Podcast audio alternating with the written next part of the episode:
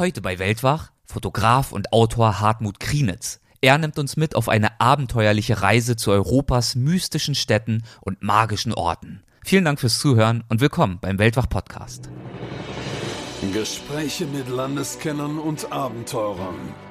Einblicke in faszinierende Orte. Aufregende Geschichten von unterwegs. Das ist der Weltwach Podcast mit Erik Lorenz. Dieses Fremde in der Nähe, das ist vielleicht das, was mich sowohl landschaftlich als auch was die Menschen angeht, immer und immer mehr fasziniert hat. Und daraus ist dann eigentlich diese Faszination für Europa, die bis heute kein bisschen alarmt ist, entstanden. Dieses Geheimnis verbindet uns. Ich erlebe an diesen Plätzen Menschen der unterschiedlichsten Religionen und Kulturen, die dort unterwegs sind und die halt auch natürlich ein bisschen erklären wollen. So will ich ja auch, so wie wir das alle tun, auf der einen Seite und trotzdem das Geheimnis dominiert. Ich kehre immer mehr dahin zurück, dass ich, so gut es irgendwie geht, jede freie Minute draußen verbinde. Weil, wie gesagt, es ist einfach Heimat für mich. Eine abenteuerliche Reise zu Europas mystischen Städten und magischen Orten. Darum geht es in dieser Folge. Die Rede ist von Orten wie Stonehenge, die wir in einer von Ratio geprägten, oft oberflächlichen Zeit wieder zunehmend neu entdecken. Hier versammelten sich unsere Ahnen, feierten, zelebrierten Rituale, suchten Kontakt zu den Göttern und vermaßen den Lauf der Gestirne. Doch was zeichnet diese Orte aus, zu denen wir uns seit Urzeiten hingezogen fühlen? Diese Frage stellte sich mein heutiger Gast Hartmut Krienitz. Er zählt zu den gefragtesten Vortragsreferenten im deutschsprachigen Raum und hat als professioneller Reisejournalist bei renommierten Verlagen über 25 Bildbände und mehr als 100 Kalender zu europäischen Themen veröffentlicht. Durch regelmäßige, oft monatelange Aufenthalte gewinnt Hartmut Krienitz einen sehr persönlichen Bezug zu den bereisten Zielen und diese Ziele, die liegen seit vielen Jahren eben vor allem in Europa. Hier sucht er nach den Geheimnissen der erwähnten weltbekannten Monumente, aber eben auch nach vergessenen Städten. Verteilt über zehn Jahre unternahm er ungezählte Reisen kreuz und quer durch Europa, vom griechischen Berg Athos über die Bretagne zu winddurchwehten Inseln im Nordatlantik und von Lappland über Deutschland weiter nach Galizien, nach Finisterre, ans Ende der Welt. Von einigen dieser Reisen erzählt er uns in dieser Folge. Los geht's, viel Spaß. Hallo Hartmut, willkommen bei Weltwach. Ich freue mich sehr, dass du dabei bist. Hallo Erik, ja, ich bin auch mit großer Freude dabei. Ich bin auf dich aufmerksam geworden, weil du ein sehr schönes, spannendes Projekt hast, wie ich finde, mit dem Titel Magische Orte, eine abenteuerliche Reise zu Europas mythischen Städten. Darüber möchte ich natürlich heute mit dir sprechen, aber zunächst einmal würde mich interessieren, wie diese Reiseleidenschaft, die ja die Grundlage dafür gebildet hat, dass du diese Städten Stück für Stück über, ich glaube, zehn Jahre hinweg erkundet hast, ausgekundschaftet hast und porträtiert hast, die die Grundlage dafür gebildet haben. Wie ist denn deine Reiseleidenschaft geweckt worden? Ja, das hat vielleicht gar nicht nur einen positiven Hintergrund. Man kann an der Stelle wahrscheinlich fast schon ein bisschen ins Psychologisieren kommen. Als, als junger Kerl durch Berufsveränderungen meines Vaters, also auch lokale Berufsveränderungen, bin ich auf fünf verschiedenen Schulen gewesen, bis ich dann irgendwann mein Abitur gemacht habe.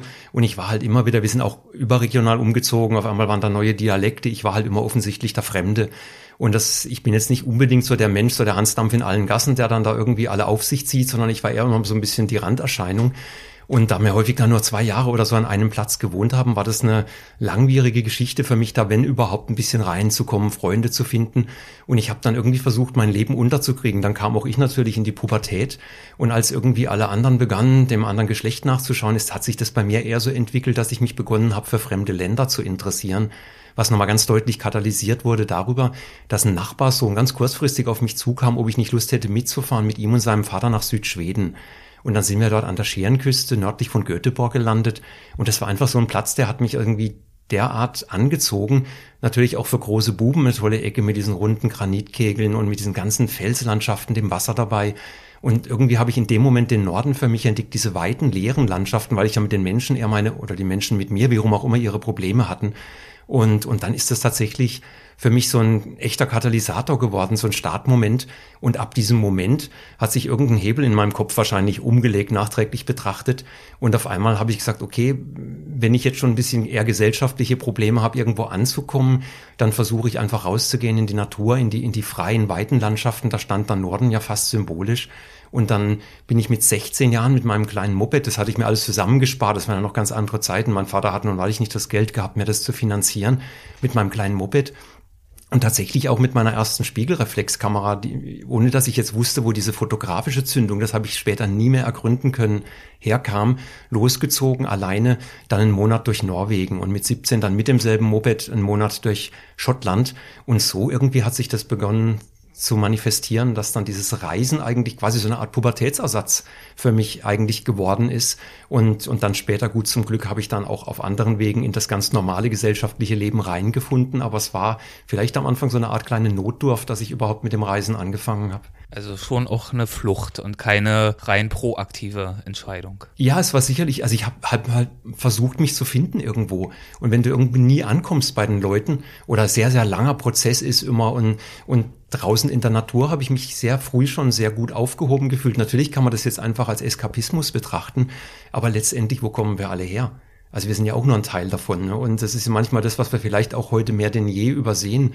Wir waren ja die mit weitem Abstand die größte Zeit unseres Daseins der Homo sapiens war ein Nomade, der draußen in und mit der Natur gelebt hat. Nicht immer nur im Schönen, ne? aber, aber jedenfalls, er war ein Teil davon. Und heutzutage scheinen wir uns beschlossen zu haben, so eine eigene Spezies, eine eigene Schublade zu sein, was uns aber ja wahrlich nicht nur gut bekommt. Und insofern ist es, also ich betrachte es mit gemischten Geschichten. Wie gesagt, es war für mich so eine Art psychische Notdurft in dem Moment auch. Ich musste irgendwo ankommen. Das bin ich in der Natur dann. Aber da war natürlich ein Zugehörigkeitsgefühl, was wir letztlich wahrscheinlich ganz viele von uns auch immer noch ein bisschen spüren können. Kannst du ansonsten beschreiben, was dir die Natur oder vielleicht auch die Wildnis sogar gegeben hat oder heute noch gibt? Das ging ja dann noch weiter. Im Endeffekt bin ich dann, nachdem ich in Schottland war mit 17, bin ich recht viel in Nordskandinavien gewesen, am Anfang da und dort mal mit einem Freund. Es gab dann immerhin echte enge Freundschaften. Das kam dann halt auch in mein Leben, was sehr schön war. Und dann bin ich aber auch, weil ich wusste, ich wollte immer nach Alaska. Und dann bin ich erstmal zunächst halt in Lappland. Ich wollte ja gucken, kann ich das? Kann ich alleine draußen in der Wildnis sein? Funktioniert das? Halte ich das psychisch aus? Wie geht das alles? Und dann bin ich halt auch in, in Nordskandinavien unterwegs gewesen, absichtlich auch abseits jeder Wege, einfach dann durch die Landschaften Nordschwedens und so. Und dann. Das heißt dann allein in der Wildnis unterwegs? Waren das wahrscheinlich keine stundenweisen Aufenthalte in der Wildnis? Nee, wochenlang. Wochenlang tatsächlich. Wirklich. Also natürlich habe ich das auch so ein bisschen versucht aufzubauen und, und mal zu schauen, wie gut geht's. Ne? Weil ich meine, wenn du natürlich dann irgendwo eine Woche weit weg vom nächsten Menschen bist und dann auf einmal hast du da richtig große Probleme, mit dir selbst klarzukommen, das steckt man ja nun wirklich nicht drin. Ne? Also steckte ich damals als junger Kerl beim besten Willen nicht drin, habe ich ja erstmal ein bisschen testen müssen für mich, aber ich habe dann halt schon sehr gemerkt, diese Nähe zur Natur, das war mir jetzt eher Heimat. Ne? Das war jetzt für mich nicht so, ich bin bis heute kein Mensch, der Häuser braucht im, im psychischen Sinne. Ich brauche schon Häuser natürlich, weil ich ein nacktes Erdenwesen bin, was jetzt auch im Winter natürlich sich freut über eine warme Heizung und solche Dinge. Aber, aber letztendlich war es für mich halt wirklich diese Verbindung draußen direkt mit der Natur, das ist für heute für mich eine ganz enge geblieben oder sie ist, glaube ich, noch immer enger geworden. Und, und es ist immer für mich, auch wenn ich merke, so dass der Druck zu viel wird in unserem Gewerbe, eben im selbstständigen Bereich, ist das ja gut, auch in anderen Berufen natürlich ja manchmal gewaltig in unseren Tagen. Und dann, dann muss ich raus und dann gehe ich raus und das hilft häufig ganz schnell. Das ist sicherlich, kann man auch sagen, eine Form von Meditation. Es ist einfach eine Möglichkeit, mit dem zu verbinden, wo ich herkomme und wo ich wieder hingehe. Was waren das dann für Touren, zum Beispiel dort in Skandinavien, in Lappland? Waren das eher Trekkingtouren oder hast du dir irgendwo ein Zelt aufgestellt und bist dann dort drei Wochen geblieben? Wie kann ich mir das vorstellen? Also ich habe eigentlich, das war, da ich das schon ein bisschen kannte, ne? ich war ja schon immer wieder unterwegs gewesen, auch alleine eben unterwegs gewesen, nur halt noch nicht so weit weg vom letzten Menschen. Und dann habe ich im, im Endeffekt gleich, hat dann, das waren Rucksäcke, die mag ich heute nicht mehr tragen, mit 30, 35 Kilo, weil ich halt Verpflegung für zwei Wochen auf dem Rücken hatte. Die ganze Equipment damals natürlich auch noch deutlich schwerer war. Gut, und man war ja auch jung und unzerstörbar. Und dann bin ich da halt losgezogen, halt einfach von Tag zu Tag weiter mit meinem Zelt und so wie es halt kam. Und vor allem mir war es halt auch wichtig, wegzukommen von Wegen. Also jetzt nicht einfach zu sagen, es gab damals in Nordschweden schon Kungsläden oder so. Und mir war es halt wirklich ganz wichtig, irgendwo so richtig rauszukommen. Einfach, wo ich dann auch das Gefühl hatte, das war, glaube ich, auch ein ganz, ganz wichtiger Antrieb, dass keine Menschenspuren mehr da sind. Natürlich ist jedem klar, der da oben läuft, in diesem Tal war schon mal ein Mensch, auf diesem Gipfel ist schon mal einer gestanden.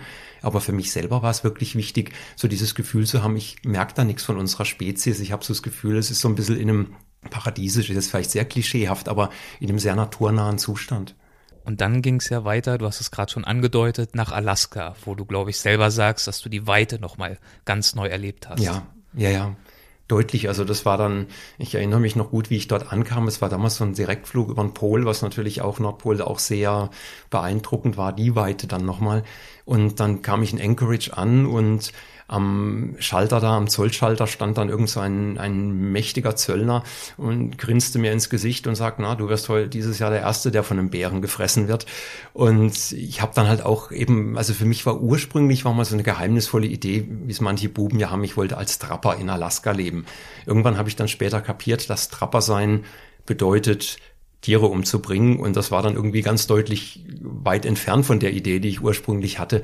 Und dann war natürlich auch klar, dass ich das nicht tun würde, sondern eben, also ich bin, glaube ich, ein sehr tief in meinem Herzen ein sehr ausgeprägter Pazifist. Und, und im, im Endeffekt war für mich dann immer klar, ich wollte da auch nicht mit Gewehr rumrennen oder irgendwas, sondern ich habe immer dran geglaubt und es hat sich zum Glück auch bis heute bewahrheitet. Ich hatte viele Begegnungen mit Bären dann zum Beispiel. Aber im, im Endeffekt, wenn man mit den Lebewesen normal umgeht, auch noch ein bisschen weiß natürlich, wie die Lebewesen ticken. Und die wissen ja schon auch ein bisschen, wie wir ticken. Es ist ja nicht so, dass die uns nicht auch kennen. Dann, dann kommt man da eigentlich gut miteinander aus. Und wie hat sich deine Reiseleidenschaft und deine Reiseerfahrung dann von Alaska aus weiterentwickelt? Ja, es war, ich hatte so ein paar Träume, die sich dann so entwickelt haben über die Jahre. Also sprich, Alaska war ich ja tatsächlich fünf Monate bin dann noch runtergetrennt nach San Francisco und hatte eigentlich ein Round-the-World-Ticket in der Tasche. Also das heißt, das wäre dann weitergegangen über Neukaledonien, Tahiti, also sicher nicht in dieser Reihenfolge, aber dann irgendwie Neuseeland, Singapur, Australien war, glaube ich, auch noch mit dabei. Und ich merkte dann, ich war so ein bisschen klein. Alaska war der Winter gekommen, dafür war ich nicht vorbereitet, hatte ich kein Equipment. Und es war klar, dass ich dort jetzt gehen würde. Es war damals für mich ganz klar, dass ich sehr, sehr bald wiederkommen würde. 35 Jahre später bin ich immer noch nicht wieder da gewesen, aus anderen Gründen dann. Aber es hat tatsächlich halt dann mit sich gebracht, dass ich dann in San Francisco stand, natürlich auch Stadt und Riesenwelt. Damals lebten in ganz Alaska 400.000 Leute. Und dann überlegt habe, was machst du jetzt mit diesem Leben? Es war so ganz unklar. Ich wusste, ich will nicht nach Tahiti, ich will nicht nach Neukaledonien. Das klingt alles sehr paradiesisch. Ich hatte zu diesen Plätzen nur überhaupt keinen inneren Bezug. Und dann ist aber in Alaska das immer wichtiger geworden für mich, diese geheimnisvolle Fotografie, weil die für mich nochmal ein zusätzlicher, zusätzlicher Aspekt war, mich einfach mit der Natur zu verbinden. Ich bin halt nochmal früher aufgestanden, habe halt viel Platz, viel Zeit an einem Platz verbracht, einfach um mich halt dort auch in der Natur zu warten auf das richtige Licht und solche Dinge. Also was man halt dann, wenn man so als Greenhorn-Fotograf versucht, bessere Bilder zu machen, lernt. Und, und dann ging das halt für mich irgendwie ab einem gewissen Punkt, merke ich, diese, merkte ich, die Fotografie hat für mich schon anscheinend doch einen ganz schönen Stellenwert. Es war nie forciert, aber es hat sich einfach entwickelt. Und, und in San Francisco hatte ich dann Unterschlupf bei einem ehemaligen Alaska Ranger für eine Woche und habe mich dann recht akut entschieden, dass ich jetzt gar nicht dieses Round-the-World-Ticket antrete. Das konnte ich damals noch zurückgeben und mir stattdessen einfach ein Kameraequipment, ein erweitertes gekauft habe. Und das war dann für mich so ein bisschen der Startschuss in die Fotografie, wobei da war ich 21 Jahre alt. Und dann habe ich halt doch gemerkt, ich habe mich noch nicht so richtig getraut, als ich zurückkam. Dachte, Mensch, kein Mensch, da wartet niemand auf dich. Und dann war ich ein paar Jahre später noch in allerhand Wochen, glaube sechs Wochen in Tibet, bin um den Kailash gelaufen, war zwei Monate in Indonesien. Das waren meine drei Ausflüge außerhalb Europas. Jedes Mal halt auch fotografisch begleitet, aber bin immer wieder in diesem Europa halt auch doch ziemlich eng hängen geblieben, weil ich irgendwie das immer sehr facettenreich fand. Und mit, mit 30 Jahren war dann für mich ein geheimnisvolles, rundes Datum natürlich so der Punkt da, wo ich dachte, was machst du jetzt? Ich hatte jahrelang gejobbt, um mir halt Geld für Filme, war ja alles noch die gute alte Filmzeit halt zusammenzusparen, mal wieder neues Objektiv, die Reisen. Das habe ich mir immer alles selber verdient, habe auch schon ein bisschen mit 21 ein paar Vorträge zu Alaska gezeigt. Das hieß damals Tuchfühlungen, ein Wanderer in Alaska. Ein Plakat hängt noch auf dem Speicher meiner Eltern. Und, und aber da habe ich nie gedacht, da hat man halt ein, ein paar Euro, äh, Euro ist gut, D-Mark gekriegt halt für so einen Vortrag. Das war schön, das war interessant, war mit ganz viel Herzklopfen. Man hat interessante und auch teilweise skurrile Leute getroffen. Aber dass das jemals mein Beruf würde, habe ich damals überhaupt nicht geahnt. Und, und dann mit 30 eben kam der Punkt, dass ich dachte, jetzt kaltes Wasser oder nie mehr in dem Leben. Und das war dann eigentlich so der Startpunkt für, ja, wenn man so will, Phase 2 Professionalisierung ne, des Reisens, wenn man so will. Eben als du das erste Mal die Fotografie angesprochen hast, hast du von der geheimnisvollen Fotografie gesprochen. Was war für dich daran anfangs so geheimnisvoll? Geheimnisvoll war für mich halt einfach tendenziell, dass ich gar nicht wusste, also ich habe nie rausgefunden, ich weiß es bis heute nicht, was mich eigentlich dahin gebracht hat, mir meine erste Kamera zu kaufen. Also ich höre das immer wieder von anderen Fotografen, da hatte der Vater eine Kamera und die haben die dann benutzt oder schon als Kind haben sie dann ein- und ausge, das waren ganz andere Arten von Kameras, mit denen hat man ja noch richtig Objektive ausklappen können mit Balken und so die ganz alten Dinger.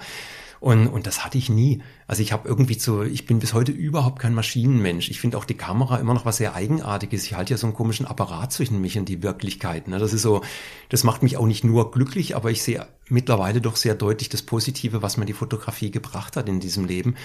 Aber, aber eben, also mir fehlt die enge, enge Bindung zu dem Gerät, fehlt mir völlig. Und deshalb ist es mir umso mehr ein Rätsel, warum ich wirklich als junger Kerl mit 15 Jahren, und ich meine, die haben ja doch allerhand 100 Mark gekostet, so eine Spiegelreflexkamera. Ich habe dafür lange im Wald gearbeitet und Flugblätter verteilt und alles Mögliche.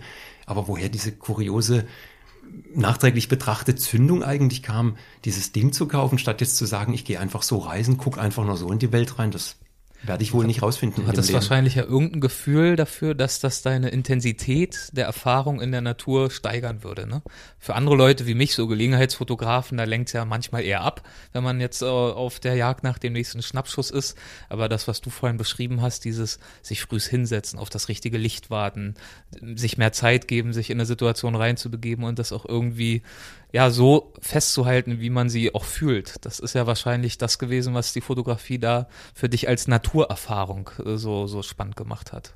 So eigentlich könnte ich das ja. jetzt erahnen als Hobbypsychologe. Hm. Ja, ja, nee, das, das äh, eben, aber das, was eigentlich für mich wirklich kurios ist, ich hatte ja bis dahin, ich bin ja noch nicht alleine gereist. Ich war eben mit 14 da mit dem Nachbarsjungen in, in Südschweden da hatte ich jetzt aber überhaupt nichts mit Fotografie im Kopf. Da waren jetzt, standen auch nicht lauter tolle Fotografen mit, mit äh, Stativen in der Gegend rum oder irgendwas, dass ich da jetzt irgendwas gehabt hätte, wo ich mich dran aufgehängt habe. Sondern aus irgendeinem Grund, ich kam nach Hause zurück. Ich wusste, ich möchte gerne nach Norwegen. Ich hatte gehört, es soll da noch spannender sein, landschaftlich wie in, in Schweden. Und, und wusste irgendwie, wie komme ich da hin.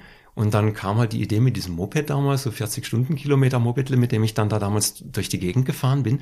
Und aber, aber warum noch diese Kamera? Weil ich hatte ja noch überhaupt keinen Stallgeruch in Richtung Fotografie. Ne? Also ich fürchte, das muss ich in diesem Leben unter die Rubrik Mysterium verbuchen. Und Mysterien waren auch einige der Orte, um jetzt mal eine Überleitung oh ja. zu bemühen, mhm. die du dann dir in Europa angeschaut hast. Du hast ja gerade schon gesagt, ja, Alaska und so weiter und so fort, bist du bis heute nicht wieder hin zurückgekommen, denn dein Fokus hat sich doch immer wieder zurückverschoben Richtung Heimat im weitesten Sinne, Richtung Europa. Das wurde so dein Thema. Mhm. Wahrscheinlich vor allem dann ab der Zeit, wo du 30 warst und in ja, dieser ja. Professionalisierungsphase unterwegs warst. Und das hat ja dann auch zu dieser Auseinandersetzung mit den für dich magischen Orten geführt, nicht wahr? Letztlich dann, ja. Mhm, Wie genau. ist diese Auseinandersetzung äh, in fotografischer Hinsicht und auch für deine Reisen dann mit Europa losgegangen in dieser zweiten Phase? Ich meine, mein Start war ja in Europa natürlich. Genau. Ne? Und, und im, im Endeffekt, ich habe dann schon, natürlich war das eine unglaubliche Erfahrung für mein Leben, zum Kailash zu kommen. Das waren damals auch noch ganz andere Zeiten. Ne? Also da ist man wirklich noch um, um diesen Berg gelaufen. Da gab es keine Permits oder irgendwas gezielt dafür.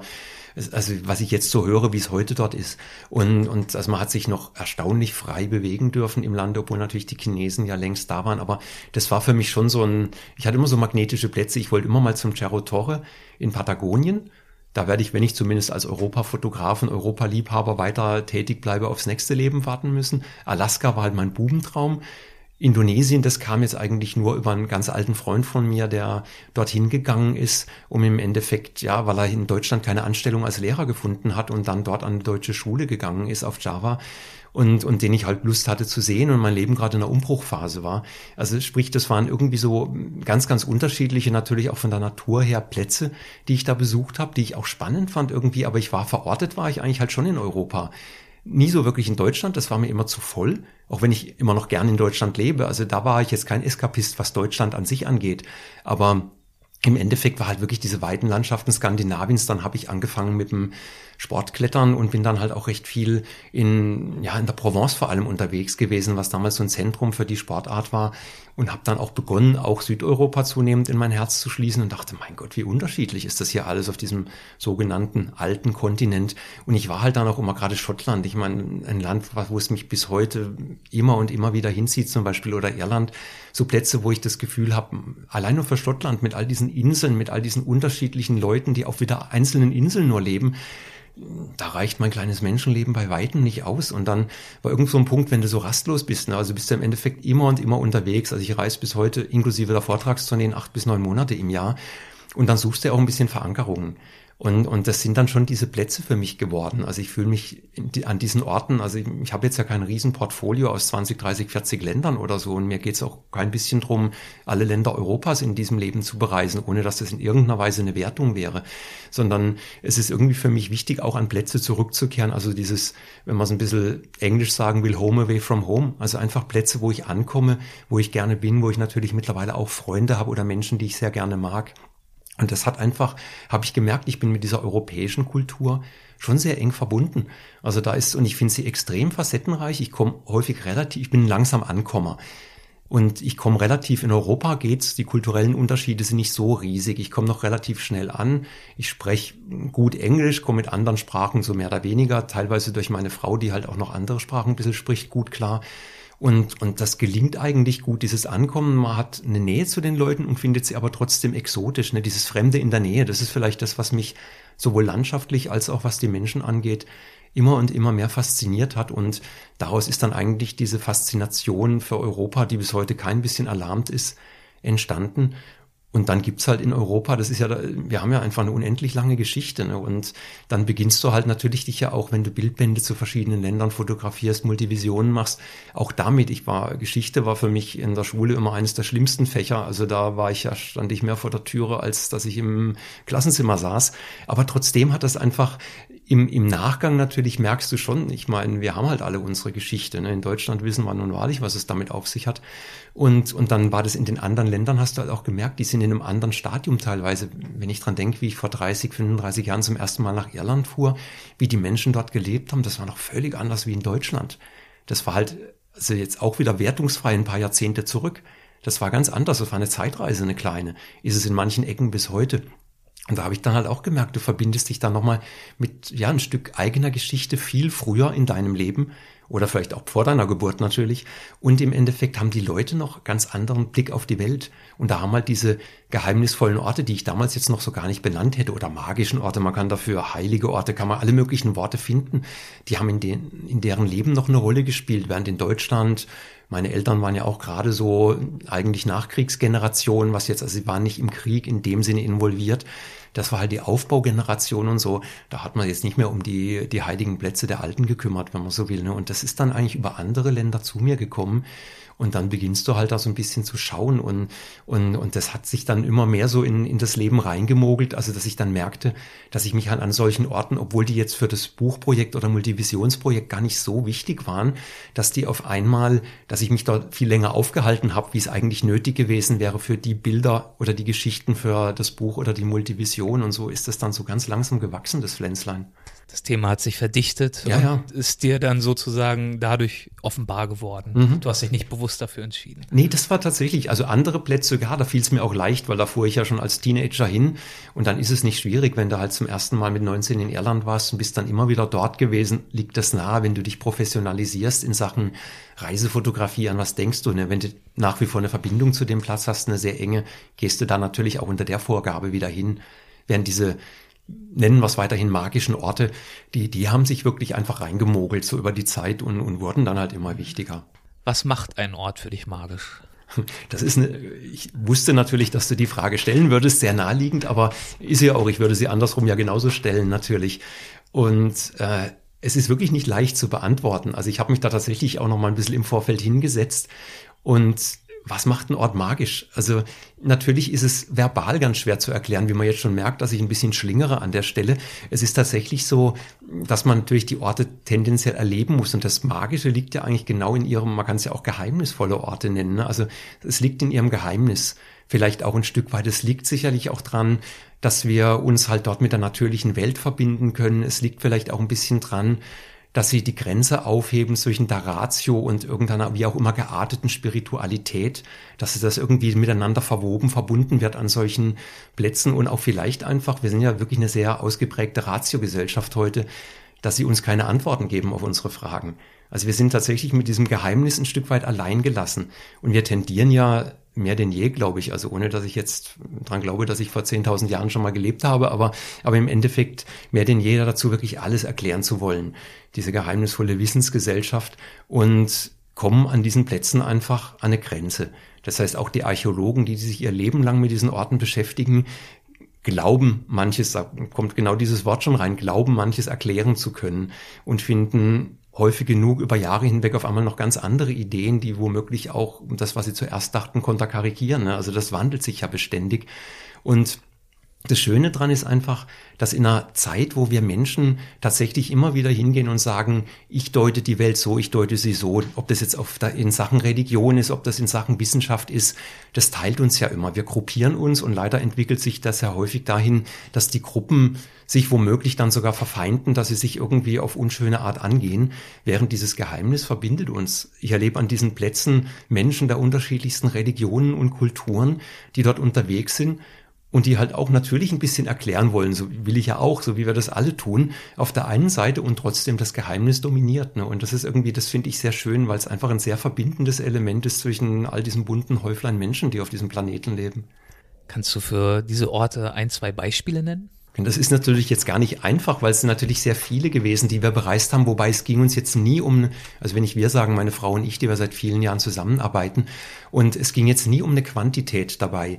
Also es ging eher so um ein bisschen was, es ist immer individuell natürlich, was ein Mensch als magisch empfindet. Das kann am, am Hügel hinten dran das Bänkchen sein, am Waldrand. Das ist mein magischer Platz. Also jetzt nicht im Ich gesprochen, aber für manche, manche Menschen ja natürlich. Und das ist genauso legitim wie Stonehenge oder irgendeiner dieser weltberühmten Plätze.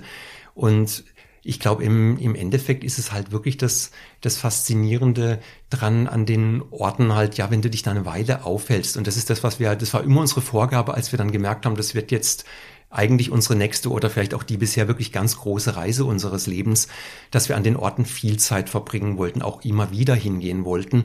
Und, und dann, dann merkst du halt, eben, ja, dass sie beginnen, auf einer ganz Ebenen, anderen Ebene für dich was zu bedeuten. Und dann sind natürlich welche dabei, um jetzt auch endlich auf deine Frage zurückzukommen. Also ja, nehme ich ein Beispiel. Das ist jetzt ein Platz, der ist nicht so bekannt oder er war nicht so bekannt, bevor er in den letzten beiden Star Wars Folgen aufgetaucht ist, Skellig Michael vor der irischen Südwestküste. Das ist eine Insel, die kannte ich schon von meinen früheren Reisen. Da haben ab dem siebten Jahrhundert haben da Mönche gelebt. Also so ein gutes Dutzend Mönche waren da draußen über Jahrhunderte hinweg. Und die haben da so im Windschatten dieses, das ist ein ganz steiler Gipfel, der aus dem Meer ragt, haben die so Bienenkorbhäuschen gebaut. Bis heute kann man sich nicht wirklich gut erklären, wie das ging, weil man kann Wasser noch über Regenwasserzisternen sammeln. Es gibt halt Seevögel, es gibt Fische, davon kann man sich irgendwie ernähren. Die haben wohl versucht, noch ein bisschen Gemüse zu ziehen da draußen. Also wie das alles wirklich ging, ora et labora, das kann man nicht wirklich nachvollziehen. Ne? Also auch selbst wenn man nicht den Komfort unserer Tage braucht. Und da wollte ich unbedingt mal eine Nacht verbringen, weil normalerweise dürfen da jeden Tag ungefähr 120, 130, 140 Leute raus. Das ist streng limitiert mittlerweile ist dank Star Wars jetzt mittlerweile nahezu auf Jahre hinweg ausgebucht, zumal das Wetter dafür sorgt, dass man da wahrlich nicht jeden Tag rausfahren kann. Und dann habe ich da halt mit der zuständigen Stelle des schönen Office of Public Works in Irland Kontakt aufgenommen. Nur die haben jetzt mein Interesse in keinster Weise erwidert zunächst mal.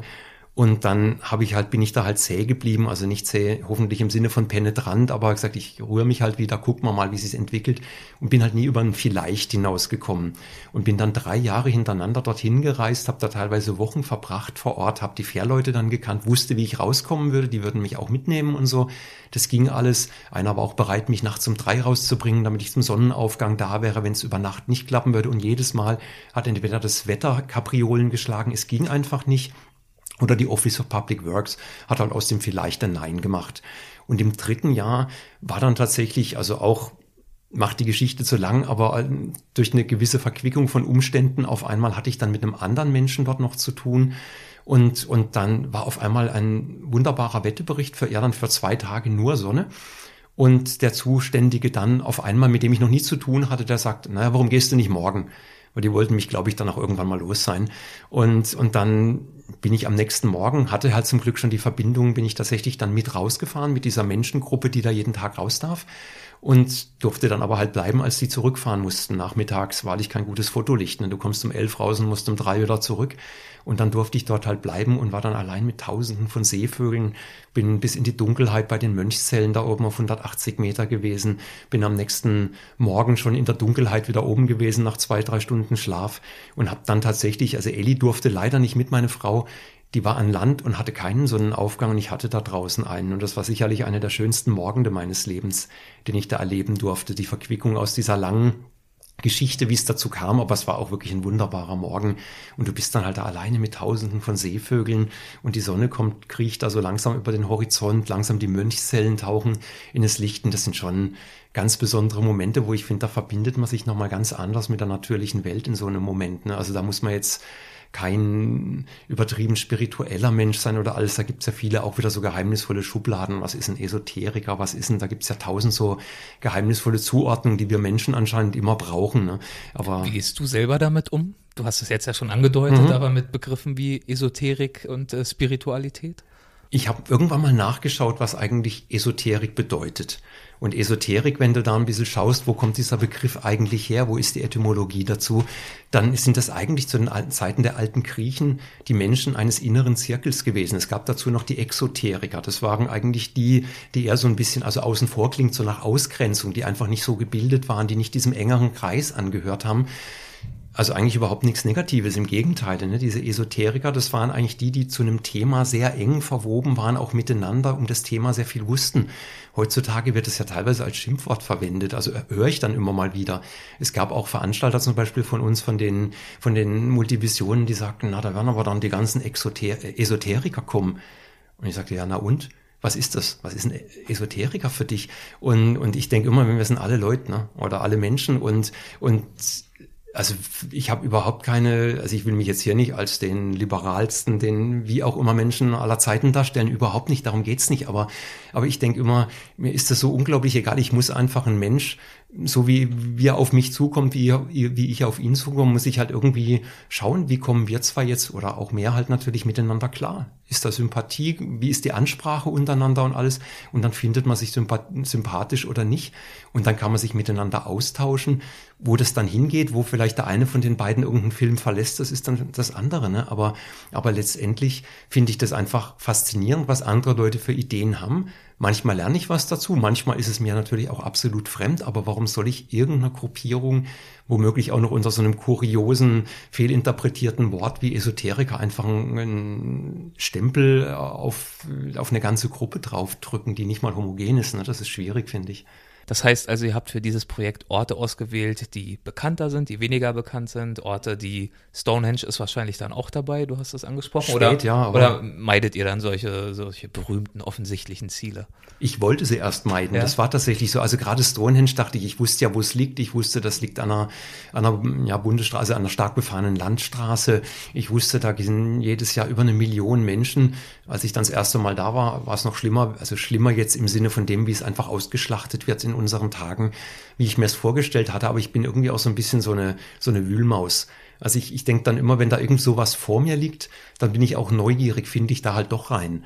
Und, und wir haben mittlerweile viele Nächte in der Nähe von Stonehenge auf irgendwelchen Feldwegen, weil es ist weiträumig abgeriegelt, dieses Gebiet, damit möglichst die Menschen nicht zu nahe kommen, was ein völliges Absurdistan ist, weil es ist ein Jahrtausende alter Versammlungsplatz. Wir haben dann halt auch mit Druiden gesprochen, die dort seit vielen Jahren sind, auch mit Menschen, die jetzt vielleicht äh, weniger sind wir schon wieder bei diesem Wort esoterisch daherkommen. Also einfach mit Leuten, die da seit, seit Jahrzehnten schon als Kind einfach äh, immer wieder Zeit verbracht haben, Wochen verbracht haben, gerade um die Sommersonnenwende und die sich mit diesen Plätzen halt eng verbunden fühlen, die einfach diese Versammlungsatmosphäre zu diesen Sonnenwendenfeiern total genießen. Und du merkst dann halt irgendwie mit der Zeit, der Platz selbst so skurril, würde ich das jetzt freundlich nennen. Stonehenge im ersten Moment erscheint einfach ein touristisch brutal ausgeschlachteter Platz, entwickelt auf einmal für einen selber auch eine gewisse Eigendynamik und ich habe mittlerweile auch zu Stonehenge eine große Nähe, obwohl ich ihn wirklich am Anfang ausgeschlossen hatte. Ich sage, da gehe ich nicht hin, das muss ich nicht haben. Ne? Und, und durch die Menschen, die wir getroffen haben, und wir haben halt drei Jahre hintereinander auch die Sommersonnenwendfeier dort mitgemacht mit Zehntausenden von Leuten, die dort einfach feiern und eigentlich eben müsste Stonehenge, das ist mal, hat mal einem Privatmenschen gehört, dieses ganze Areal, wo Stonehenge draufsteht.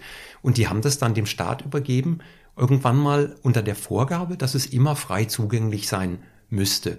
Und wenn du da heute hinkommst, das ist mit Stacheldraht eingezäunt und die haben da mittlerweile, wie man so schön modern sagt, 24-7, also wirklich ununterbrochen das ganze Jahr fünfmal Security, die Tag und Nacht tatsächlich um diese Steine sind. Also es ist ein völliges, also kann man sich überhaupt nicht vorstellen. Also das ist sonst ein, passt zu einer alten Versammlungsstätte natürlich wie die Faust aufs Auge. Und, und dann hast du tatsächlich zu den Sonnenwänden, da hat der König der britischen Druiden, King Arthur Pendragon, der hat da Prozesse geführt, hat die am Ende sogar gewonnen und die müssen zu den Sonnenwendfeiern die Steine zugänglich machen ohne Eintrittsgeld. Und man darf sogar auch, was im touristischen Alltag nicht erlaubt ist, direkt zwischen die Steine. Und dann kommen die Leute dahin. Die Security ist zwar in großer Zahl vor Ort, aber nichtsdestotrotz, die Leute sind zwischen den Steinen und irgendwann gibt die Security auch auf. Ne? Also die tun ja den Steinen auch nichts. Ne? Das ist einfach nur, die freuen sich da zu sein. Das ist eine total positive Atmosphäre. Und ich habe mittlerweile Stonehenge richtig lieb gewonnen. Also was das angeht, ne? also gerade weil so meine, äh, salopp gesprochen, Kanalrattenmentalität so ein bisschen auch beflügelt hat, einfach zu sagen, hey, grab weiter, mach weiter, bleib da, schau, ob sich nicht doch was ergibt. Und das hat zu mich, für mich wirklich auch zu den intensiveren Erfahrungen gehört, dann dieser doch sehr populäre und doch so geheimnisvolle Platz. Das heißt, du musstest dir dein Gespür für die Magie dieses Ortes wirklich ein Stück weit erarbeiten, oh ja. indem du immer wieder hingefahren bist, immer wieder mit Menschen gesprochen hast. Gab es auch magische Orte, die sich ganz unerwartet für dich als in Anführungszeichen magisch offenbart haben? Eigentlich relativ oft, ne, weil ich kannte natürlich manche von den Plätzen, aber es waren natürlich auch ganz viele dabei. Ich, wir haben ja eigentlich ursprünglich so unser, unser Portfolio ist ja auf Westeuropa, also sprich Irland und Schottland und dann ein paar Destinationen im Süden, Südtirol, Korsika und, und die Provence relativ beschränkt. Ich bin aber schon immer viel in Skandinavien gereist und, und im, im Endeffekt halt eben war, war dann auf einmal halt auch die Frage, wenn wir dieses Thema jetzt so richtig umfassender angehen wollen und du guckst dann ja auch ein bisschen auf die Europakarte und denkst, wie ist das in Osteuropa, wie ist das in Südeuropa, also jetzt auch in Südwesteuropa, Iberische Halbinsel. Und dann waren da halt natürlich auch ganze Länder, Bulgarien, da bin ich noch nie gewesen in diesem Leben. Und dann suchst du da halt und du stehst ja oft davor und das ist eigentlich recht häufig eine ähnliche Geschichte, was passiert, weil das ist sicher ein bisschen der Vorteil, wenn du als Fotograf dorthin kommst, weil du gehst ja nicht mittags um zwölf hin, du gehst auch nicht morgens um zehn hin, sondern du gehst halt zum Sonnenaufgang oder vor Sonnenaufgang hin, du gehst nach Sonnenuntergang hin, du checkst zwar die Plätze erstmal aus, da sind häufig auch noch andere Menschen da, aber dann kommen ja die Zeiten, wo du wirklich häufiger viele Stunden und auch über wiederholte Reisen immer wieder dort bist und allein bist mit diesen Plätzen. Und bei den meisten dieser Plätze geht es ja auch. Manche von denen liegen ja sehr am Ende der Welt, andere sind zumindest um diese ja, Tagesübergangszeiten sehr, sehr leer. Da ist einfach niemand außer ein paar Tieren. Ne? Da ist kaum ein anderer Mensch mal. Und wenn, ist es häufig interessant, die zu treffen. Was zieht noch jemand anderen zu solchen Zeiten dahin? Und, und deshalb hast du das Erlebnis, finde ich, eigentlich ganz oft, gerade bei den Plätzen, die du noch nicht kennst oder auch andere, die ich kannte, aber wo ich halt noch nicht so intensiv war. Wir sind bei Kellenish auf den Äußeren Hebriden, also der Inselkette vom Westen von Schottland einfach eine ganze Woche dort gewesen. Und du erlebst sie dann halt bei jedem Wetter, diese Steine, noch älter wie Stonehenge, ein unglaublicher, ist kein Kreis, es wurde angelegt in Form von einem Keltenkreuz, diese Steinsetzung. Allerdings zu einer Zeit, als die Kelten noch gar nicht gab, was natürlich auch Fragen stellt und ist älter als die Pyramiden in Ägypten die ganze Anlage, aber liegt völlig am Ende der Welt aus unserem heutigen Blickwinkel betrachtet. Aber damals waren die Menschen mit dem Booten unterwegs und die lagen halt an wichtigen Handelsrouten. Dann kapiert man doch wieder, warum an solchen Stellen solche Städten zu finden sind. Und es sind unglaublich beeindruckende Plätze. Und wenn du da eine Woche bist und dann alle Arten von Wetter erlebst, ne, von Hagelschauern über Regenbogen, über, über wunderbare Sonnenuntergänge zu drei Tagen halt nur mieses Wetter am Stück, dann verbindet es natürlich auch nochmal auf eine ganz andere Art und Weise. Und wie ist dann dein Prozess, diese Orte zu beschreiben, zu fotografieren, kreativ zu verarbeiten? Ich bin ein sehr, sehr langsamer eigentlich immer gewesen. Also so ein, deshalb kommt mir Europa sicher auch entgegen, was ich vorhin schon mal sagte, dass ich im Endeffekt eigentlich immer äh, es gerne habe, wenn ich schon so einen gewissen Kontakt, wenn ich jetzt kulturell nicht völlig irgendwo, so wie in Indonesien, da habe ich die Sprache nicht gesprochen, die Menschen haben eine ganz andere Mentalität, da habe ich richtig zwei, drei Wochen gebraucht, dann war ich auch dort. Aber ich bin nicht der Mensch, der aus einem Flughafen rausläuft, deshalb fliege ich auch nicht gerne, nicht aus Flugangst, sondern weil ich das irgendwie nicht mag. Ich komme irgendwo hin und fühle mich so unglaublich umgetopft in dem Moment, dass, äh, dass ich dann merke, ich brauche da noch eine ganze Weile, bis ich wirklich ankomme. Und, und das ist in Europa natürlich schön, weil da bekommst, kannst du ja langsam anreisen auch im, im Endeffekt. Und jetzt habe ich deine Frage vergessen. Wie ist der kreative Prozess ähm, für dich, so einen Ort dann zu verarbeiten? Ob nun in deinen Büchern oder in deinen Vorträgen wie versuchst du diese Magie zu vermitteln? Denn auch wenn es dir vielleicht schwerfällt, das Magische an sich jetzt zu definieren, als ich vorhin gefragt habe, ist es ja doch der rote Faden, mhm. an dem du dein, deine Inhalte, deinen Vortrag, deine Projekte sozusagen auffädelst. Wie versuchst du also das, was du dann, es kann ja an jedem Ort was anderes gewesen sein, das, was du als magisch empfunden hast, zu vermitteln? Ist das ausschließlich über Fotos, zum Beispiel verschiedene Lichtszenarien an einem Ort, oder bringst du da noch andere Elemente mit rein? Es ist natürlich, ja klar, Magie, was ich ja vorhin schon mal sagte, es ist ein, eigentlich, wie, wie definierst du das? Ne? Also allein, man kann natürlich allein für dieses Wort allerhand Stellvertreter finden. Und, und das war für mich auch ein ganz, ganz großes Problem, sowohl beim Buchprojekt als auch bei der Multivision, die ja quasi parallel einhergingen, dann zu, zu überlegen, also auch wie kriege ich für einen, das ist ja immer der Punkt, der irgendwann kommt, dass ich jetzt diese Orte für mich als besonders empfinde, ist das eine. Aber wenn ich die jetzt anderen Menschen versuchen möchte, zugänglich zu machen, ohne dass die ja häufig genug an diesen Plätzen gewesen sind, das ist natürlich nochmal ein ganz anderer Schritt. Und das hat sich dann wirklich, da hatte Ellie, also meine Frau hatte da eine schöne Idee, die sagte dann irgendwann, warum gliederst du das nicht mal unter ganz anderen Überschriften? Und dann haben wir irgendwie auch überlegt, wie könnte man jetzt also nicht einfach nur eine Zeitachse suchen oder sowas, was für die Menschen dann ja wie Geschichtsunterricht ist irgendwann, also oder oder das jetzt nur räumlich zu gliedern und zu sagen, jetzt sind wir in Großbritannien, jetzt sind wir auf der iberischen Halbinsel. Also wie schaffen wir da vielleicht mal ein bisschen einen anderen Aufhänger, der die Leute hoffentlich auch ein bisschen anders an die Hand nimmt? Und dann haben wir halt irgendwie eine andere Struktur gefunden, haben die anders zusammengefasst, diese Plätze. Das hat schon auch ein bisschen eine Zeitachse drin, aber es ist nur eine Mischung aus regionalen und, und halt eben auch, ja, thematischen Zugehörigkeiten, die wir dann gesucht haben. Und dann gibt's halt eben, das ist wie so ein kleiner Kreis, der sich schließt, das ist halt mit dem Beginn der Wege. Also sprich, wie haben wir Menschen, als wir noch Nomaden waren, wie kam es wohl dazu, dass wir irgendwelche Plätze als heilig angesehen haben, dass wir dort halt vielleicht gelagert haben, das aber natürlich Naturplätze waren erstmal.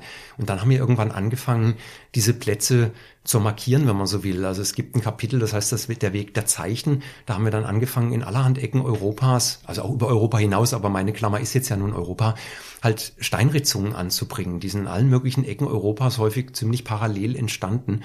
Und dann geht's weiter mit dem Weg der Steine, die ganze Megalithkultur, das ganze Neolithikum, wo auf einmal diese Steinsetzungen entstanden, Steinreihen, gewaltige Megalithen, die da errichtet wurden, teilweise mit 350 Tonnen Gewicht, also unglaubliche Bauwerke, die man eigentlich überhaupt nicht denkt, wie können die Menschen das gemacht haben damals. Und, und dann kam natürlich irgendwann zum Beispiel Stonehenge oder zum Beispiel, ja. Beispiel Stonehenge, wobei Stonehenge für viele der Platz hat ein Alleinstellungsmerkmal durch diese waagrecht liegenden Deckplatten oben. Deshalb ist er so ein bisschen ein Piktogramm für die Megalithzeit, könnte man modern ausgedrückt sagen. Aber im Endeffekt gibt's in der Bretagne zum Beispiel Steine, die standen 20 Meter aus dem Boden und haben 350 Tonnen Gewicht. Ne? Also es sind viel, viel größer wie die Steine in Stonehenge. Stonehenge ist auch bei weitem nicht der größte Steinkreis in Europa. Aber, aber natürlich eben durch dieses Alleinstellungsmerkmal, das ist ja auch sehr faszinierend, diese querliegenden Steine nochmal da oben, hat er halt nochmal so einen ganz besonderen Aspekt. Aber, aber letztlich eben ging das dann da halt immer weiter mit, mit diesen Orten, dass wir uns da halt reingetastet haben, auch geschaut haben, eben mit diesen Geschichten dazu, wie, wie, was kommt als nächster Schritt. Und dann kam natürlich irgendwann das Christentum vor 2000 Jahren nach Europa. Und dann und haben wir da halt wiederum überlegt, was, was ist da passiert. Und dann gab es natürlich viele von diesen alten Megalithplätzen, die wurden dann teilweise auch mit Klosteranlagen überbaut. Die Megalithanlagen wurden halt als heidnisch oder irgendwas entsorgt oder halt in die neuen Bauten integriert. Aber das sind ganz oft auch oder immer wieder halt auch diese alten Plätze, die tatsächlich über Jahrtausende umgebaut wurden, aber von den Menschen immer als besonders erachtet worden, um das mal ganz neutral zu sagen. Und dann war für uns irgendwann aber auch so der Punkt, dass wir merkten, wir wollen den Kreis auch wieder schließen. Und dann kam als letztes das Ende aller Wege. Das ist auch dann im Vortrag und auch im Buch das letzte Kapitel, dass wir sagten, Plätze, die bis heute auch so geblieben sind, so Weltenden, also Berggipfel, Kaps in der See, die die Menschen bis heute irgendwo so mit, mit diesem Horizont konfrontieren, der ja für viele immer noch, ne, also irgend so ein geheimnisvoller Platz ist, nicht mehr so geheimnisvoll in dieser vermessenen Welt wie heute, wo damals halt noch irgendwie natürlich der Blick war, der Horizont, wo dann die Anderswelt begann oder so. Man wusste nicht, vielleicht das Paradies dann, als das Christentum kam. Und heutzutage mit unserer Ratio sagen wir, ist eine Kugel, klar, da hinten ist irgendwo Amerika oder so dann. Ne? Aber nichtsdestotrotz, wenn man da so steht, am Cap Finisterre zum Beispiel in Galizien, dem Ende aller Jakobswege, wenn man so will, ne, und schaut dann übers Meer. Ich glaube, dem kann sich niemand entziehen, ne, dass, dass man da dann so die Krümmung des Horizonts so ein bisschen sieht und die See, die halt natürlich dann irgendwann durch die Erdkrümmung, wissen wir zwar, aber so einen ganz geheimnisvollen, weiten Horizont gibt, dass, dass das uns anrührt. Also ich glaube, das geht den allermeisten noch so ratiogesteuerten Menschen so. Allemal, wenn sie ein paar Tage dorthin gelaufen sind erstmal. Du hast auch schon vorhin beschrieben, dass dir des Öfteren die Menschen vor Ort dabei geholfen haben, die Magie oder das Geheimnisvolle des Ortes zu spüren. Fällt dir ein Beispiel dafür ein, für so einen Menschen, der dich da beeindruckt hat oder dir ein Bewusstsein geschaffen hat? Ja, also eines ist jetzt schon fast schwer zu reduzieren, aber ich nehme vielleicht denjenigen, der mich da seit am längsten von allen an die Hand genommen hat, der sicherlich auch seinen deutlichen Anteil daran hat, dass, dass dieses Thema zu mir gekommen ist in dieser Form. Der heißt Eddie Lenihan, das ist so der letzte der alten irischen Geschichtenerzähler. Also Eddie ist noch gar nicht so alt, der ist Mitte 60. Aber im Endeffekt der ist Lehrer gewesen eigentlich als Brotjob, aber der hat immer irgendwie dieses Bedürfnis gehabt, die alten Menschen zu besuchen. Und in Irland diese alte keltische Tradition der mündlichen Überlieferung, die hat in Irland noch einen ganz anderen Stellenwert. Es ist auch für viele Menschen noch ganz normal. Natürlich gibt es Feen, natürlich gibt es diese anderen Leute. Und das ist für die jetzt irgendwie überhaupt nichts, was die irritiert. Hier in Deutschland schmunzeln die allermeisten an so einer Stelle. Und wenn du dort sagst, ja, das ist ein Fairy Bush, das ist einfach ein, ein Feenbusch, ja klar, da sollte man bei bestimmten, zu bestimmten Zeiten die Feen in Ruhe lassen. Das ist normal, da geht man dann halt nicht hin. Ne? Das ist jetzt überhaupt nichts, wo irgendeiner äh, die Mundwinkel nach unten zieht und die Augenbrauen nach oben. Ne? Also, heutzutage natürlich auch manche Leute, aber, aber über lange Jahre, als ich Irland kennenlernte, das war noch völlig normal. Also ich erinnere mich noch gut dran, wie wir im Haus von Heinrich Böll, der war ja auf Eckel Island, hat er ja lange Jahre ein Häuschen gehabt. Und dann, klar, das gehört immer noch der Familie Bollem René Böll in unseren Tagen. Und die sind dort, haben da draußen eine Stiftung. Und dann haben wir einen Handwerker kennengelernt, der hat in diesem Häuschen gearbeitet und sagt, wollt ihr da mal rein? Kann euch der die Tür mal aufmachen? Und da sagt er, aber seid vorsichtig, da ist ein Geist unterwegs, erschreckt halt einfach nicht. Und das war für den einfach normal. Das war ein Mensch von 30 Jahren, aber der sagt, da ist ein Geist unterwegs. Ganz normal. Ne? Und also das fasziniert mich dann schon irgendwo, dass die Menschen, die jetzt, äh, das sind ja keine, das sind Leute unserer Tage, ne? die leben auch mit Internet, die leben mit allem, aber die Facette ist einfach auch noch da.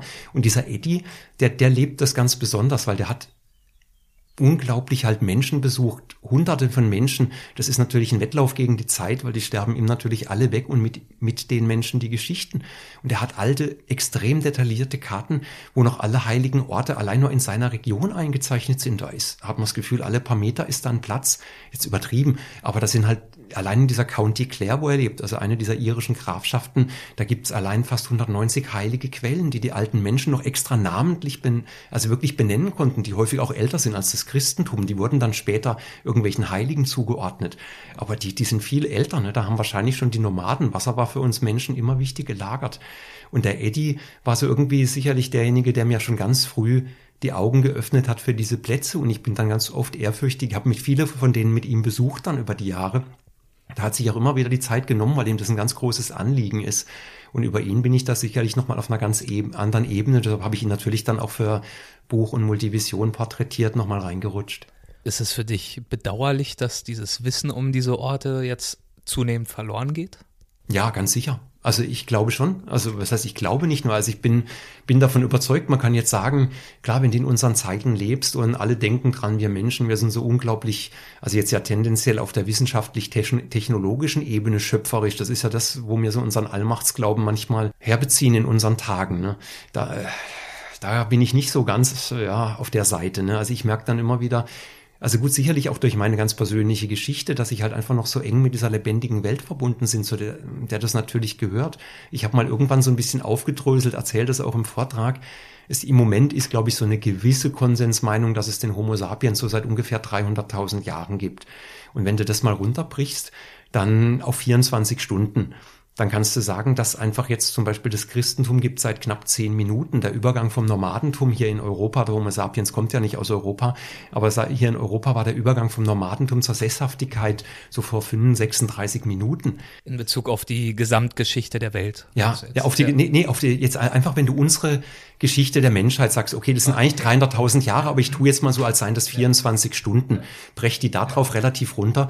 Das heißt also, wir haben jetzt tatsächlich seit 36 Minuten haben wir aufgehört oder langsam begonnen, keine Nomaden mehr zu sein. Davor haben wir da draußen gelebt und ich glaube, unsere Ahnen in Australien mit den Aborigines, mit den Songlines, ne, da gibt es diesen schönen Satz, they, they sang the world into existence.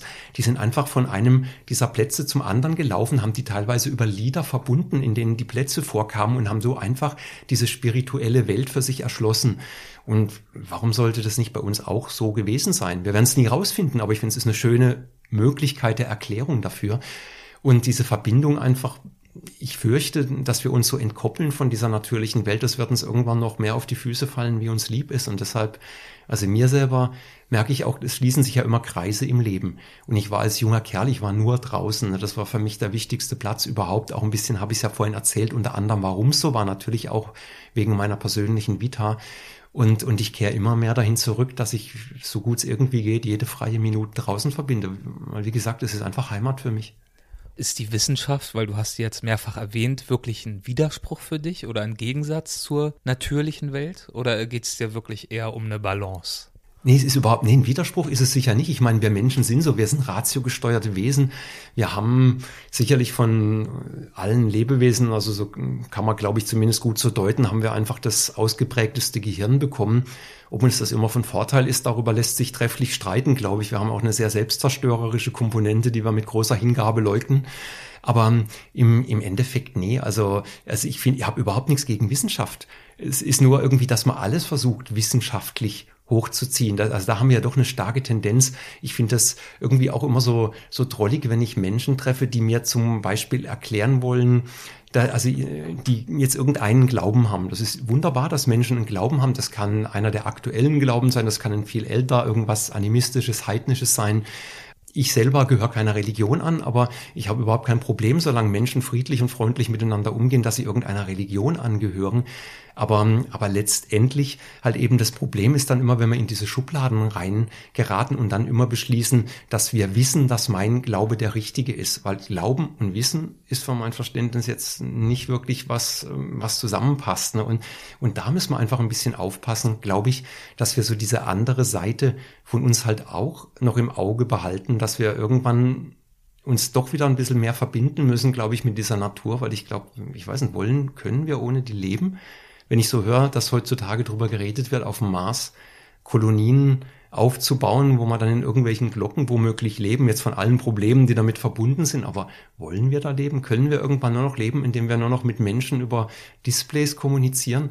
Ich finde immer noch einen Mensch, den ich in den Arm nehme, ein Freund, äh, da habe ich noch ganz andere Komponenten. Der riecht, der fühlt sich an. Da sind auf einmal noch so Dinge und so ist es ja auch mit der Natur draußen. Die riecht ja auch, die fühlt sich auch an. Ich spüre da Dinge ne? und, und die kann ich über kein Display dieser Welt ersetzen. Und auch über keine Wissenschaft final. Ne? Also ich muss da einfach eine Balance finden zwischen allem. Das macht uns ja aus. Es ist toll, was es da alles gibt. Ich lerne ja auch von der Wissenschaft natürlich. Habe viele interessante Ansätze natürlich von Archäologen. Ich habe auch Archäologen porträtiert. Das gehört ja genauso dazu. Und man stellt dann aber auch fest, dass zum Beispiel Menschen, die eben jetzt manche ganz, wieder mal ganz großzügig in diese Esoteriker-Schublade tun, wie den schon erwähnten King Arthur Pendragon, den König der britischen Druiden. Das ist ein Mann, der engagiert sich heutzutage mit ganz viel Hingabe, zum Beispiel gegen Fracking. Also der, der ist nicht irgendwo in einer Sphäre 13 oder so, sondern der liebt einfach diese Erde und, und kämpft dafür diese Geschichten, diese Gedanken, die schilderst du im bereits mehrfach angesprochenen Buch. Magst du darüber noch mal ein, zwei Sätze sagen? Wie heißt es? Wo kann man das käuflich erwerben und was erwartet einen darin? Ja, das Buch eben ist im, im Endeffekt ein, ja, eine ganz, ganz lange Herzensangelegenheit von mir gewesen. Also ich habe jetzt mittlerweile, glaube ich, so ungefähr 30 Bildbände gemacht, seit ich mit den seligen 30 Jahren, passt gerade schön, mich eben selbstständig gemacht habe da als Fotograf. Und, und das eben, das lief dann immer darauf hinaus. Mir war nur ganz klar, ich wollte das natürlich bei einem richtig guten Verlag machen, dass ein richtig schönes Buch draus wird und wo ich auch möglichst stark involviert bin. Und den habe ich dann tatsächlich auch gefunden, diesen Verlag. Und wir haben dann auch sehr intensiv über wie viele Monate waren das? Das war lange Zeit über, ja, also mehr als ein halbes Jahr, also wirklich in wöchentlich immer wieder mehrfach so ein, so ein Team aus einer sehr engagierten jungen Lektorin und einer älter gedienten, positiv gemeint mit viel Lebenserfahrung, Grafikerin eben dann daran zusammengearbeitet. Wir haben uns gerieben, wir haben uns gefunden, haben dann dieses Konzept, auch was ich so erzählt habe mit dem, mit dem Weg der Steine, dem, dem Weg der Stille und so, den haben, haben wir dafür dann auch übernommen und haben das, finde ich, sehr schön auch in diese Kapitel reingefunden. Ich habe klar, da muss man natürlich dann auf einmal in Texte zusammenfassen, was natürlich sich häufig gar nicht so leicht schreiben lässt. Ne? Also zu 34 Plätzen in ganz Europa, die dort beschrieben werden zum Beispiel, da natürlich dann jeweils auch nicht immer nur zu sagen, ach, wie magisch ist dieser Platz, sondern auch eigene kleine Geschichten, Aufhänger zu finden. Wir haben halt auch da drin dann Archäologen, Druiden, Baden-Geschichten, also hätte er den Eddie eben auch porträtiert und auch natürlich vorgestellt, auch im Wort noch dazu. Also es ist wirklich so richtig, ja, ein bisschen ein, ein Credo. Also ich habe jetzt schon immer wieder mal gesagt, sag den Satz auch im Vortrag, es ist die große Reise meines Lebens, eine Zehn-Jahres-Reise, weil vor zehn Jahren hat sich das angefangen zu verdichten und die letzten vier, fünf Jahre haben wir dann wirklich nur noch an diesem Thema gearbeitet. Die machst du ja nicht so oft in diesem Leben. Ne? Und, und, und damit ist das wirklich für mich so ein, so ein, ja, also im Moment ist es so mein Credo als Fotograf und sicherlich auch ein Stück weit als Mensch, kann man ja auch wieder nicht trennen. Und ja, es, also ich blätter ich habe es gerade vor zwei, drei Tagen selber nochmal durchgeblättert und halt ja auch den Vortrag, das geht die nächsten Jahre jetzt natürlich weiter. Und versuche natürlich das Ganze dann auch auf der Leinwand mit Musik, mit Literaturzitaten, mit den Menschen, die halt vorkommen, die kommen auch im Buch vor, die Literaturzitate und so ein Teil davon halt eben auch auf verschiedenen Ebenen zu beleuchten mit eigenen Worten, mit Worten von anderen Menschen und natürlich auch durch die Töne, die Musiker zusammengebracht haben und die ja ganz oft auch mit solchen Plätzen wunderbar korrelieren. Dann kommen wir jetzt mit deinem Einverständnis abschließend zu den Halbsätzen. Das ist eine Kategorie, die haben wir immer mal wieder in den Folgen mit drin. Das heißt, ich gebe einen Halbsatz vor und wir schauen mal, was dir dazu einfällt. Das kann ganz knapp sein oder auch etwas ausführlicher. Okay. Ein intensives Leben zu führen bedeutet für mich. Ja, also da, da greife ich mich jetzt gerade eigentlich selber auf, tatsächlich mich mit der natürlichen Welt verbinden. Also einfach draußen zu sein und mich mit allen Lebewesen, zu denen wir ja auch gehören, ob wir uns jetzt als Krone der Schöpfung ansehen oder nicht, einfach zu verbinden und gleichzeitig, das ist ja mit unserem doch wahrlich groß ausgefallenen Gehirn nicht trivial, so gut es irgendwie geht, einfach in dem Moment zu leben, in dem ich gerade bin. Das Wesentliche, das uns das Reisen schenkt.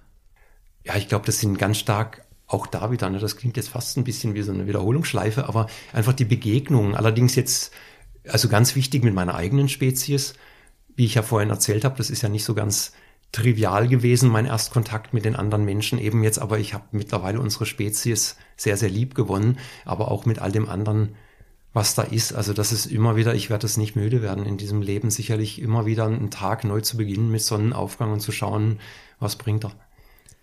Als meinen bisher größten Erfolg betrachte ich? Eigentlich, dass ich zu meiner eigenen Spezies zurückgefunden habe. Weil das hätte ich als junger Kerl nicht gedacht. Ich habe irgendwann gedacht, ich ende wirklich so als Einsiedler. Also das war, das klingt jetzt sehr klischeehaft, aber meine Vita war tatsächlich so als junger Kerl, dass ich dachte, mir bleibt nur die Flucht aus der Menschenwelt und dass ich mittlerweile einfach unglaublich gern mit Leuten zusammen bin. Fantastisch. Das ist doch ein schönes Schlusswort, wie ich finde. ich danke dir herzlich für das Gespräch. Wo können wir denn am besten auf dem Laufenden bleiben über dich? Das geht am einfachsten, ja. Eben, also ich bin auch in dieser Hinsicht, na, ein ewig gestriger ist vielleicht das falsche Wort. Es, ich, mich gibt es elektronisch, also es gibt mich einfach auf der Internetseite, also www.hartmut krinitz.de. Das ist sicherlich das, wo man am, am besten im Bilde bleiben kann. Bis heute bin ich weder ein Facebook noch ein Instagram noch ein sonst was Mensch, weil die Zeit, die ich da vorm Rechner sitzen müsste, bin ich einfach nach wie vor lieber draußen in der Welt unterwegs. Alles klar, dann wenden wir uns einfach an die Website. Die werde ich natürlich auch verlinken in den Notizen zu dieser Folge, damit man das leicht findet. Ich freue mich auf den Vortrag. Ich habe ihn noch nicht gesehen, aber bin sicher, dass das bald geschehen wird und danke dir herzlich für das Gespräch. Ja, Erik, und auch dir vielen Dank. Das waren sehr spannende und interessante Fragen. Dankeschön. Mach's gut. Tschüss. Mhm, du auch. Das war Hartmut Krienitz. Vielen Dank, Hartmut, falls du das hier hörst. Freut mich sehr, dass du dabei warst. Genauso freue ich mich, wenn du dabei bist, und zwar auf den Facebook- und Instagram-Seiten von Weltwach. Damit meine ich natürlich dich, den Hörer dieser Folge. Wäre schön, dich dort zu sehen. Bis dann, ciao.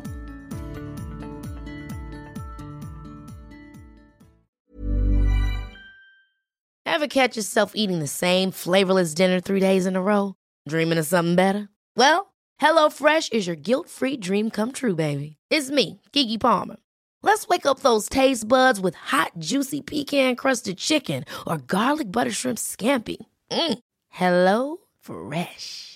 Stop dreaming of all the delicious possibilities and dig in at HelloFresh.com. Let's get this dinner party started. Hey, it's Paige DeSorbo from Giggly Squad. High quality fashion without the price tag? Say hello to Quince. I'm snagging high end essentials like cozy cashmere sweaters, sleek leather jackets, fine jewelry, and so much more. With Quince being 50 to 80% less than similar brands and they partner with factories that prioritize safe ethical and responsible manufacturing i love that Luxury quality within reach. Go to quince.com slash style to get free shipping and 365 day returns on your next order. Quince.com slash style.